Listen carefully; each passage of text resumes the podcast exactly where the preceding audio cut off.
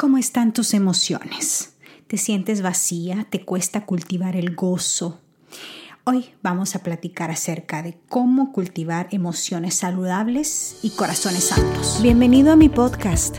Soy Nancy Cabrera, conferencista, autora, mentora, pero ante todo soy una hija consentida de Dios que ha sido salvada para servir. Y es por eso que deseo inspirarte a nutrir tus células y tu alma. Si buscas aprender a vivir una vida sana y feliz en cuerpo, mente y espíritu de la mano de Dios, este podcast es para ti. Cada semana compartiremos conversaciones sobre salud, espiritualidad y crecimiento personal. Gracias por compartir tu tiempo conmigo hoy. Comencemos. Hola, hola, gracias por acompañarme una semana más. Hoy vamos a iniciar una serie especial, una serie hermosa, emociones sanas y corazones santos. Me encanta esta serie porque vamos a enfocarnos en descubrir juntas cómo es que podemos cultivar el gozo, cómo podemos mantener una actitud ah, saludable, emociones sanas a pesar de las circunstancias. Y más allá de las emociones, ¿cómo podemos mantener corazones santos en medio de un mundo en donde los valores están quebrando poco a poco, en donde estamos eh, en realidad enfrentando tanto caos eh, en cuanto a la moral, en cuanto a los principios, eh, a nuestra identidad. Bueno, vamos a empezar con una historia interesante. Te cuento que Jesús acababa de nacer los padres estaban felices y como era costumbre, fueron a presentar al niño al templo.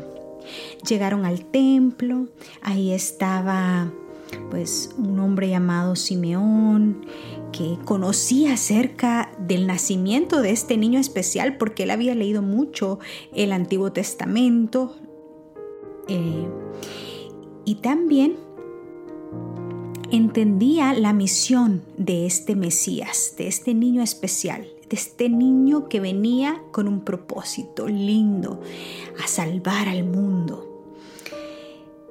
También en ese día estaba una mujer. Esta historia está en el libro de Lucas, el capítulo 2, versículos 36 en adelante. Dice, estaba también allí Ana, profetisa, hija de Fanuel, de la tribu de Aser, de edad muy avanzada. Había vivido con su marido siete años desde su virginidad y era viuda hacía 84 años y no se apartaba del templo sirviendo de noche y de día con ayunos y oraciones. Esta presentándose en la misma hora, daba gracias a Dios y hablaba del niño a todos los que esperaban la redención en Jerusalén. Esta mujer se llamaba Ana. La misma, el mismo nombre de la Ana que conocemos en el Antiguo Testamento. ¿Te acuerdas de, esa historia de Ana? Eh, esa, esa mujer que oró mucho porque quería tener un hijo y al final Dios se lo concedió y tuvo a Samuel, ¿te acuerdas?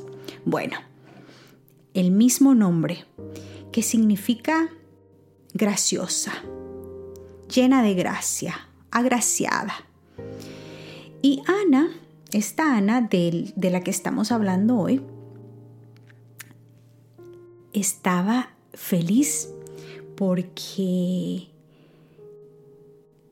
por fin todo lo que había ella aprendido y había leído acerca de este niño se estaba cumpliendo. Ella sabía que el hijo de María iba a ser el Mesías, que era el Mesías. ¿Sabes que esta Ana,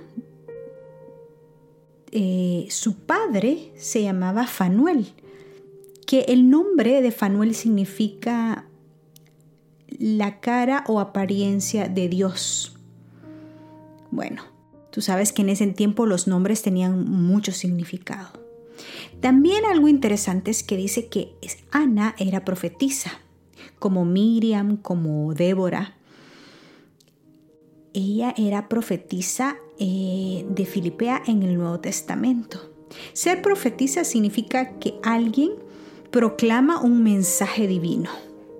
Y Ana había recibido este conocimiento de los eventos que, habían de suceder a través del Hijo de María, de María y José.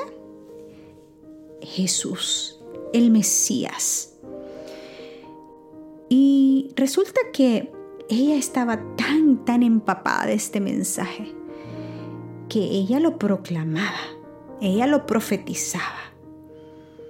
Y cuando vio la cara pequeñita de ese bebé de Belén, Ana se dio cuenta que todas esas profecías, esos mensajes que ella compartía, se habían cumplido. Imagínate, ya era una mujer de edad avanzada. ¿Cuántos años dice la Biblia que tenía?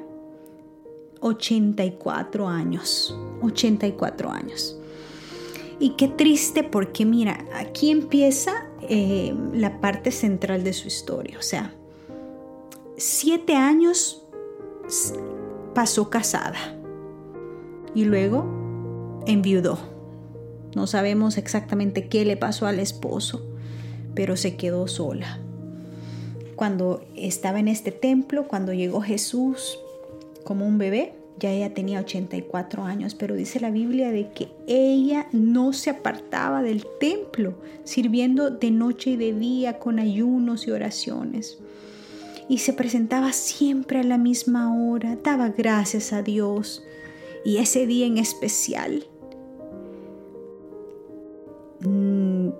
ella siempre llegó a la misma hora al templo, pero ahora tenía al niño enfrente. ¡Qué emoción! qué esperanza, qué regocijo. Bueno, sabes que no se dice mucho más acerca de la historia de esta mujer, pero hay algo bien interesante que te quiero compartir.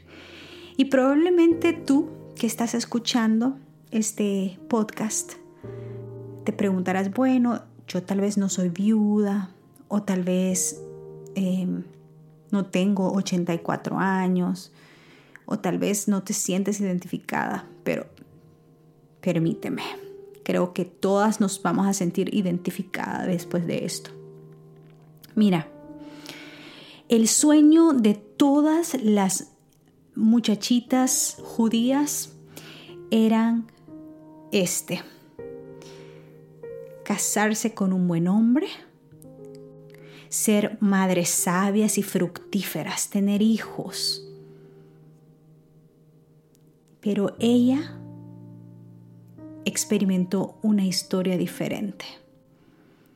Su casamiento, su matrimonio solo duró siete años y luego estuvo solitaria, sola. Imagínate, solo con los recuerdos de aquellos días felices de esos siete años. Se le pasó la vida no sabemos por qué no se volvió a casar, no sabemos los detalles. Pero no fue, no, no pudo ser mamá.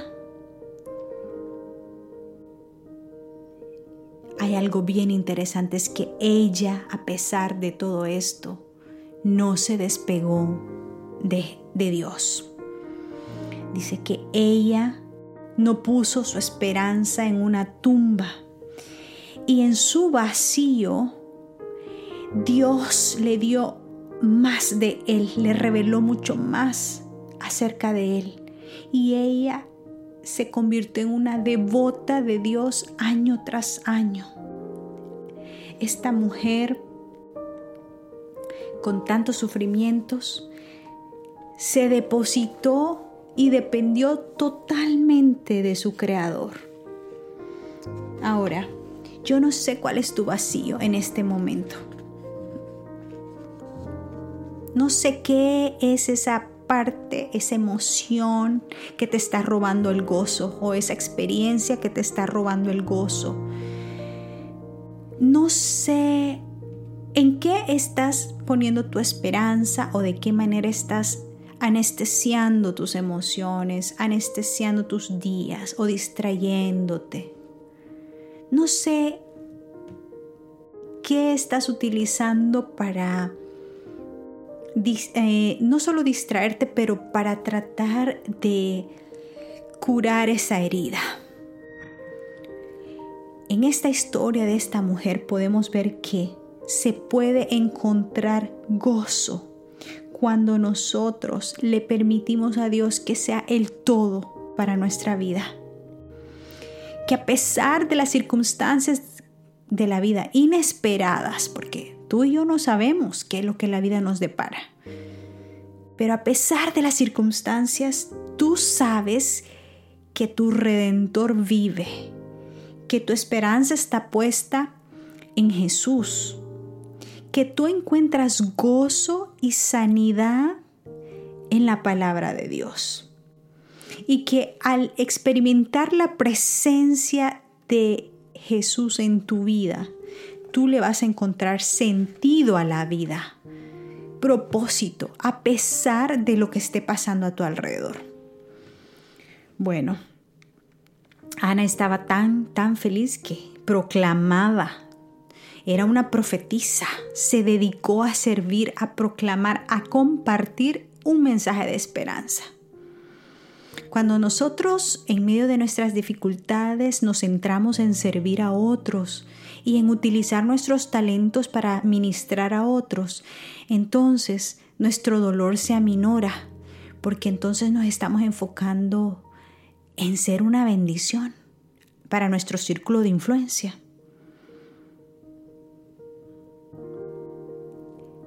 ¿Cómo está tu vida? ¿Cómo están tus emociones? ¿Cómo está tu corazón?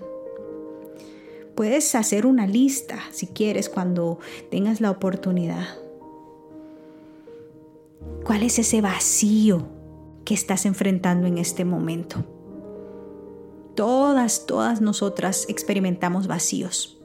Puede ser que sean vacíos eh, en una relación, Puede ser que sean vacíos en tu trabajo, puede ser que sean vacíos en tus amistades, algún vacío que te está afectando tu salud física o espiritual. No sé cuál es ese vacío, pero hoy te quiero decir en el nombre de Jesús que aprendamos juntas de la historia de perseverancia, de dedicación, de con eh, constancia, iba a decir consistencia, de constancia de Ana, esta viuda que sola enfrentó la vida, pero se dedicó a ser una mensajera de Dios y dedicó su vida a hacer una bendición en el templo de noche y de día orar, a estar cerca de Dios, a empapar su vida de la presencia de Dios. Porque sabes qué? Los que no conocen esta verdad, ¿sabes lo que utilizan? Las drogas, el alcohol, el cigarro, los vicios, la pornografía. Eh, se dedican a vivir una vida con estímulos externos que son temporales pero que cuando se acaban y vuelves a tu realidad te sientes aún más vacía, más sola, más atrapada y, sientes aún la vida más oscura. Pero si tú te sientes vacía, si tú te sientes triste, si no, no, te sientes gozosa y vas a la presencia de Dios y lo buscas de corazón y abres su palabra y empiezas a leer sus promesas, entonces tú dices, wow, experimentas una paz que sobrepasa todo entendimiento y un gozo contagioso. Y entonces em, eh, empiezas a vivir, vivir con propósito y ya todo lo que está sucediendo se aminora ante la gran visión que Dios tiene para tu vida. en este momento quiero que leamos juntas el libro de el libro de Salmos, el capítulo 139. Es un salmo precioso. Y dice, Jehová, tú me has examinado y conocido. Tú has conocido mi sentar y mi levantar. Has entendido desde lejos mis pensamientos. Has escudriñado mi andar y mi reposo, y todos mis caminos te son reconocidos, pues aún no está la palabra en mi lengua y a tu Jehová lo sabes todo. Detrás y delante de y detrás y delante me rodeaste, y sobre mí pusiste tu mano Tal conocimiento es demasiado maravilloso para mí. Alto es, no lo puedo comprender. ¿A dónde me iré de tu presencia? ¿Y a dónde huiré de tu presencia? Si subiera a los cielos, ahí estás tú. Y si en el Seol hiciera mi estrado, ahí tú estás. Si tomara las alas del alba y habitara en el extremo del mar, aún allí me guiará tu mano y me asirá tu diestra. Si dijera, ciertamente las tinieblas me encubrirán, aún la noche resplandecerá alrededor de mí.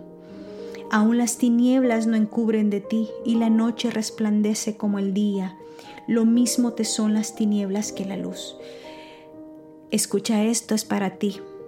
Tú formaste mis entrañas, me hiciste en el vientre de mi madre te alabaré porque formidables y maravillosas son tus obras. Estoy maravillado y mi alma lo sabe muy bien. No fue encubierto de ti mi cuerpo, aunque en oculto fui formado y entretejido en lo más profundo de la tierra. Mi embrión vieron tus ojos y en tu libro estaban escritas todas aquellas cosas que fueron luego formadas, sin faltar ninguna de ellas. Cuán preciosos, Dios, son tus pensamientos, cuán grande es la suma de ellos. Si los enumero, se multiplican más que la arena. Yo despierto y aún estoy contigo. Qué hermoso, qué hermoso. Qué hermoso saber lo omnipotente, lo maravilloso, lo amoroso que es nuestro Dios. Qué hermoso saber que tú y yo fuimos formadas desde el vientre de nuestra madre formidablemente, maravillosamente, con propósito. Fuimos entretejidas con amor, con ese amor de nuestro Creador. Y sabes qué? No podemos huir de esa presencia porque Él es Dios y necesitamos de Él. Él conoce cada pensamiento, Él conoce nuestro levantar, nuestro sentar, Él conoce nuestro andar, Él conoce cuando nos dormimos, Él conoce nuestros caminos, Él lo sabe todo. ¿Estás dispuesta a rendirte a Él? ¿Estás dispuesta a darle permiso para que sea Él quien guíe tu vida, sane tus emociones y convierta tu corazón? ¿Estás dispuesta a que sea Él quien guíe tus pensamientos y tus palabras para que puedan ser pensamientos de vida para vida y palabras de vida para vida? ¿Estás dispuesta a que sea Él que guíe tus pasos y pueda enderezar tus veredas. ¿Estás dispuesta a tener una relación con tu Creador? Bueno, podemos aprender de la vida de Ana que a pesar de las dificultades inesperadas que la vida nos pone, podemos encontrar gozo, propósito y esperanza en Cristo Jesús busca de su presencia, abre su palabra. Empieza por los salmos y empieza a disfrutar, a experimentar la dulzura de su amor para que sea Él que pueda llenar ese vacío que tienes en este momento. Que el Señor te bendiga. Gracias por acompañarme en este episodio. Recuerda suscribirte si no lo has hecho todavía. Y si conoces de alguien que pueda beneficiarse, no dudes en compartirlo. Que la presencia de Dios llene tu vida de gozo, salud y paz. Un abrazo. Hasta pronto.